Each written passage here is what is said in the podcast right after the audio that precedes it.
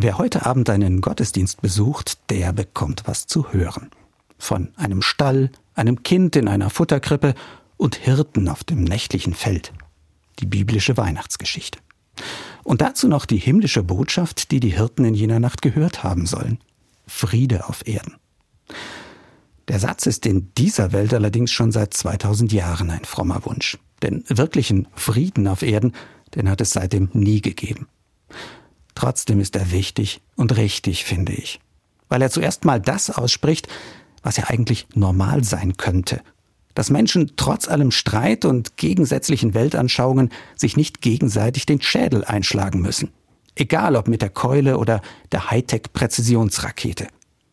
Mehr als 100.000 Jahre menschliche Evolution haben dafür offenbar noch immer nicht gereicht. Friede auf Erden heißt in dieser Geschichte aber noch viel mehr. Was gemeint ist, hat ein paar Jahrhunderte zuvor der Prophet Jesaja versucht, in einem Bild auszudrücken.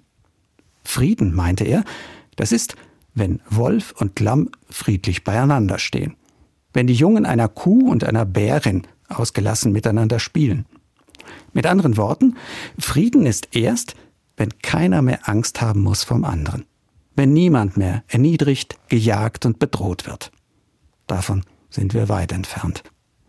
Aber dass die Sehnsucht nach einem umfassenden Frieden auf Erden bis heute nicht kaputt zu kriegen ist, das ist doch auch wieder ein ganz gutes Zeichen, finde ich. Besonders in diesem Jahr.